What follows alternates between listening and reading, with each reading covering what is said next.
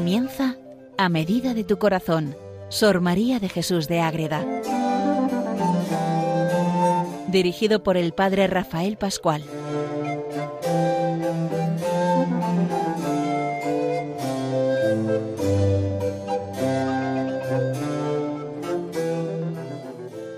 Saludamos a todos los oyentes de Radio María que siguen este programa a medida de tu corazón, donde vamos conociendo la vida de la Virgen María y también las obras y la misma vida de Sor María de Jesús de Ágreda, esa gran monja concepcionista franciscana de clausura contemplativa, gran mística, que nos enseña a amar a los santos y que nos deja muchos regalos, entre ellos su principal libro, La mística ciudad de Dios, donde ella deja todo lo que la Virgen le va revelando en torno a su vida, su concepción inmaculada, su vida en este mundo y toda la vida hasta que llega la asunción y coronación en el cielo. Pues vamos entrando ya en materia y lo que vamos a ver en estos programas de ahora es cómo empieza la niña María a hablar, cómo desarrolla su vida los primeros años en casa de sus padres, San Joaquín y Santana, y cómo los tres se preparan para ir al templo a quedar a dejar allí a la niña María. Les habla desde el convento de Logroño el padre Rafael Pascual Carmelita Descalzo. Bueno, ¿qué tenemos ante nosotros? Pues eso, tenemos que ir al capítulo 25 de la primera parte de la mística ciudad de Dios, donde Sor María nos dice de qué nos va a hablar, lo que acabamos de decir, de esa manera concreta. Capítulo 25. ¿Cómo se titula? Cómo al año y medio comenzó a hablar la niña María Santísima y sus ocupaciones hasta que fue al templo. Ahí tenemos las tres partes. Inicio, del habla de la Virgen Santísima, vida cotidiana, ocupaciones en casa y preparación y camino al templo. Tres puntos, tres programas dedicados a ella y todo lo que nos queda. Estamos en el capítulo 25 de la primera parte. Tenemos mucho por delante y no tenemos prisa. Hay que saborear y leer con ganas esta preciosa obra de la cultura, de la mística y de la interioridad en torno a María Santísima. Pues bien, vamos caminando y vamos a entrar ya en materia, en ese capítulo 25, en esa primera parte. ¿Qué pasa ahí? Que antes de que María empiece a hablar tiene una visión con Dios y ahí le prepara para empezar a hablar. Entonces lo que vamos a ver en este programa, ¿qué es lo que habla la Virgen María con ese Dios vivo y cómo le prepara para que llegue cuanto antes su Hijo Jesucristo se encarne en ella y comience la obra de la redención cuando llegue el momento de la cruz. ¿Qué pasa? Que llegó el tiempo en que el silencio santo de María Purísima, oportuna y perfectamente se rompiese, y si oyese en nuestra tierra la voz de aquella tórtola divina que fuese embajadora fidelísima del verano de la gracia. Fijaros cómo define aquí a la Virgen Sor María, es que es una maravilla. Que se oiga en la tierra la voz de quién? De la tórtola divina, embajadora fidelísima del verano de la gracia. Esa es María. Pero ojo, antes de tener licencia del Señor para comenzar a hablar con los hombres, que fueron sus padres, con los primeros que habla, fue a los dieciocho meses de tierna infancia cuando empieza a hablar. Antes tiene una visión intelectual. ¿Y qué pasa ahí?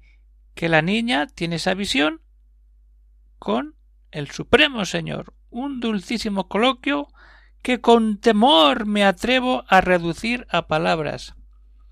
Frase importante para saber, entender y leer mejor la mística ciudad de Dios. Esa experiencia de la Virgen Santísima con el Señor es un diálogo y Sor María lo que hace es reducir, hacer una síntesis de esa experiencia potente. Y es lo que empieza. Habla la niña, responde Dios, responde otra vez María y pide Dios algo y responde María. Hasta que ya habla con sus padres. ¿Qué vamos a ver todo ese proceso? Dijo la reina a su majestad Altísimo Señor y Dios incomprensible, ¿cómo a la más inútil y pobre criatura favorecéis tanto ¿Cómo a vuestra esclava insuficiente para el retorno inclináis vuestra grandeza con tan amable designación? El poderoso enriquece a la pobre, el santo de los santos se inclina al polvo. Yo, Señor, soy párvula entre todas las criaturas, soy la que menos merece vuestros favores. Pero me gozaré, amado mío, de que vos tengáis todo lo bueno y que nada tenga la criatura fuera de vos mismo, y que sea condición y gloria vuestra levantar al que es menos, favorecer al más inútil y dar ser a quien no le tiene, como vamos ya aterrizando, para que así vuestra magnificencia más sea más conocida y engrandecida. ¿Y qué pasa ahí? Pues que ante esta actitud de María vamos a ver qué es lo que responde el mismo Señor. El Señor respondió Paloma y querida mía, en mis ojos hallaste gracia. Suave eres, amiga y electa mía, en mis delicias. Te quiero manifestar lo que en ti será de mi mayor agrado y beneplácito. ¿El qué?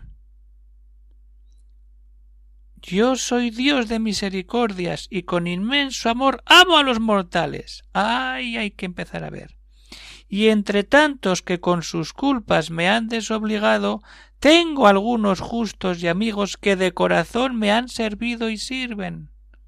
Hablando de los justos del seno de Abraham, he determinado remediarlos, enviándoles a mi unigénito, a Jesucristo, para que no carezcan más de mi gloria, ni yo de su alabanza eterna, esa relación preciosa. Entonces ya le está avisando Dios que el Hijo se va a encarnar. ¿Para qué? Para que esos justos que esperan la gloria de Cristo puedan y el Padre recibir la alabanza. Es que está todo. ¿Y qué pasa ahí? Que María responde ante esta situación. A esta proposición respondió la Santísima Niña. Altísimo Señor y Rey poderoso, vuestras son las criaturas y vuestra es la potencia. Solos vos sois el Santo Supremo Gobernador, papá, papá, papá. Señor, de vuestra misma bondad para acelerar el paso de vuestro unigénito en la redención de los hijos de Adán, que llegue ya el deseado día de mis antiguos padres y vean los mortales vuestra salud eterna. ¿Por qué, amado dueño mío, sois piadoso Padre de misericordia, dilatáis tanto la que tanto espera vuestros hijos cautivos y afligidos? Si puede, ay, a ver qué pasa ahí si puede mi vida ser de algún servicio, yo os la ofrezco pronta para ponerla por ellos. Todo está ahí, todo. Y entonces viene el mandato de Dios. Pide eso.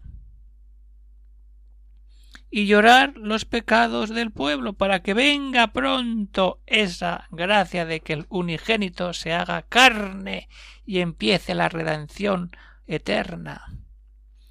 Le mandó el Altísimo con gran benevolencia que desde entonces, desde tiene dieciocho meses la niña, todos los días muchas veces le pidiese la aceleración de la encarnación del Verbo eterno, y con eso también el remedio de todo el linaje humano, y que llorase los pecados de los hombres que impedían su misma salud y reparación, ¿Qué le pide Dios a la Virgen? Esa maravilla, esa fortaleza, para que desde ahí entremos en la vida. Pide todos los días la aceleración de la encarnación del Verbo, el remedio del linaje humano y llorar los pecados de los hombres, toda esa labor de intercesión, de ayudar en la redención a su Hijo Jesucristo. María corredentora, unida a su Hijo Jesucristo. Se lo está pidiendo el Padre cuando tiene año y medio. Eso es lo que supone todo eso es la preparación para que cuando la niña empiece a hablar sepa lo que tiene que hacer ya. Va a ser una niña más. Pero sabemos que al mismo tiempo no es una niña más. Lo veremos más de adelante. Ahora nos quedamos con eso. Es decir, ¿qué pasa? Dios le pide esto la Virgen acepta y le dice, haz esto. ¿Y ahora qué va a responder María? Vamos a ver qué responde María.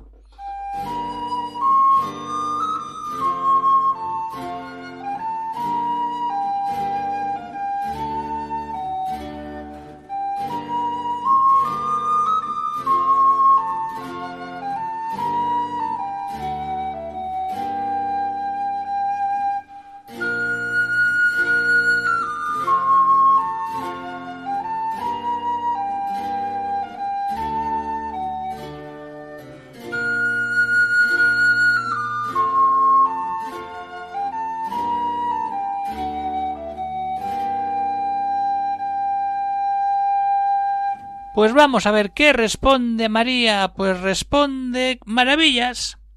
Altísimo Señor de majestad incomprensible, ¿cómo se atreverá el polvo a tratar misterios tan escondidos y soberanos?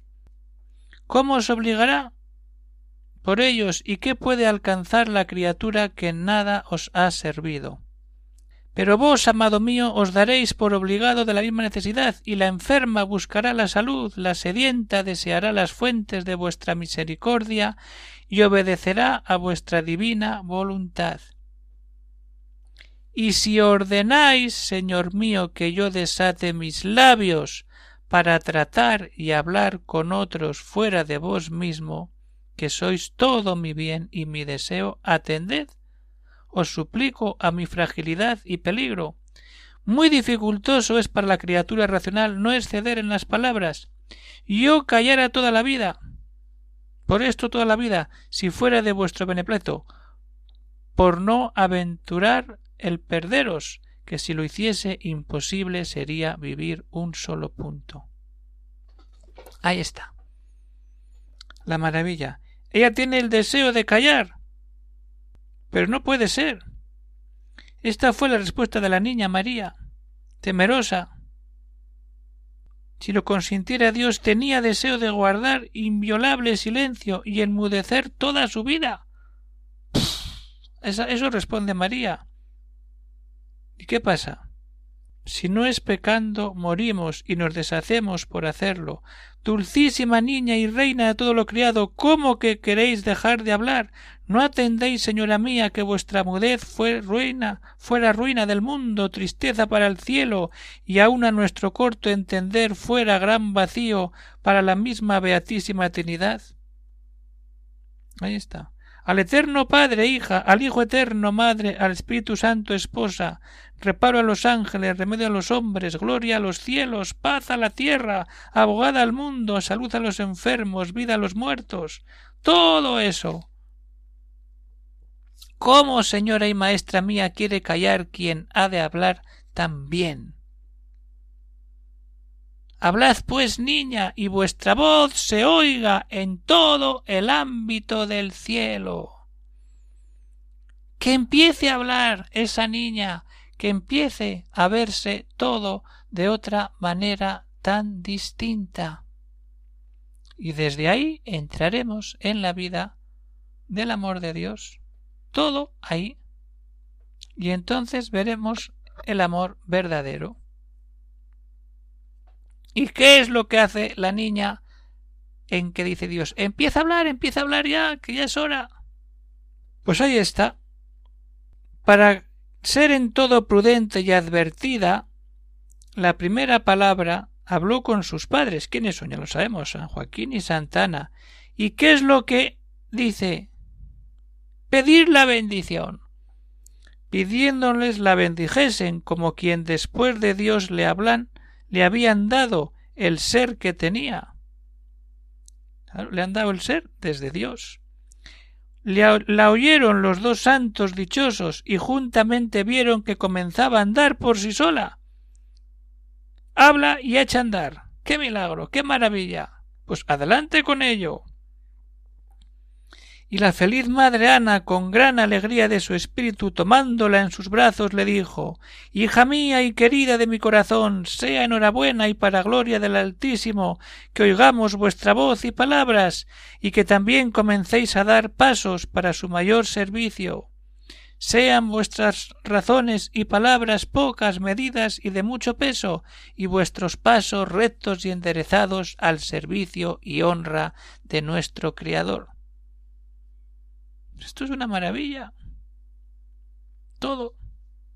Oyó la niña santísima estas y otras razones, y las escribió en su tierno corazón para guardarlas con profunda humildad y obediencia. Y en el año y medio siguiente, ojo, ya, hasta cumplir los tres en que fue al templo que lo queríamos viendo, fueron muy pocas palabras las que habló, salvo cuando con su madre Santa Ana en ocasiones que por oírla hablar la llamaba y mandaba que con ella hablase de Dios y de sus misterios. Como dice Santa Teresa, o no hablar o hablar de Dios, que en esta casa esta ciencia se profesa. Lo mismo.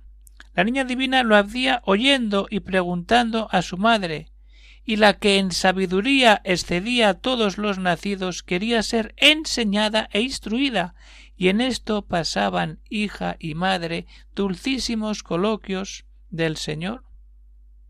Esto es lo que vive la Virgen. Empezar a hablar, empezar a vivir, empezar a tener todo de verdad en ese momento precioso de amor de Dios. Ahí entra Ahí se manifiesta todo el poder de María cuando entra toda la gracia. Eran las fuerzas tiernas de la niña muy desiguales a los ejercicios y obras humildes que la impedía su ferviente y profunda humildad. ¿Qué pasa? Que empieza una vida nueva para la niña. Estar ahí. Estuvo en compañía de su madre, la que mirando a su hija veía el arca figurativa del testamento. Y ahí queda todo. Gozo, amor y cuidado de su tesoro e hija. Es lo que hacía la felicísima Madre Santa Ana. Y aquí vamos a terminar el programa de hoy. Ya tenemos como María tiene ese encuentro con Dios. Dios le dice, los justos están esperando la visión y la alabanza de gloria por parte de la Trinidad. Vamos a hacerlo. El unigénito va a empezar, se va a encarnar. Pide María lo que tienes que pedir y desde ahí empieza. Ay, voy a callar. No vas a callar, vas a hablar, vas a manifestar al mundo lo que tiene que hacer. ¿Y cómo empieza? A aprender de María, de Santana, de su madre. La importancia de transmitir la oración, los buenos coloquios, la vida espiritual de madres a hijos. Siempre ha sido así, vamos a seguir manteniéndolo para que todo siga de bien en mejor y veamos maravillas verdaderas. Pues esto es lo que teníamos por hoy. En el siguiente programa veremos cómo la niña que ya empieza a hablar tiene actividades y qué es lo que hace en la casa que su casa, la casa de San Joaquín y de Santa Ana. De momento quedamos aquí. Puede haber alguna cuestión, alguna pregunta, alguna duda, pues se puede escribir al siguiente correo electrónico agreda arroba. Eso es, que oyentes de Radio María, seguimos avanzando, seguimos comentando, pero eso, importante, leer la mística ciudad de Dios, tener tiempo para ella. No hay que correr, son muchas páginas, muchos capítulos. Lo importante que nos ayude a rezar, a interiorizar como quería María y luego hablar. Pero si no hacemos nuestra la palabra de Dios y la meditación de textos que ofrecen almas escogidas por Dios para acercarnos, en este caso a María, de nada nos sirve a seguir trabajando, a seguir ofreciendo, a seguir buscando la verdad y la unión en María Santísima con ayuda de todo el trabajo que hace Radio María. Pues terminamos por hoy. Se despide de todos el padre Rafael Pascual, Carmelita Descalzo, desde el convento de Logroño. Un saludo para todos los oyentes y que Dios os bendiga.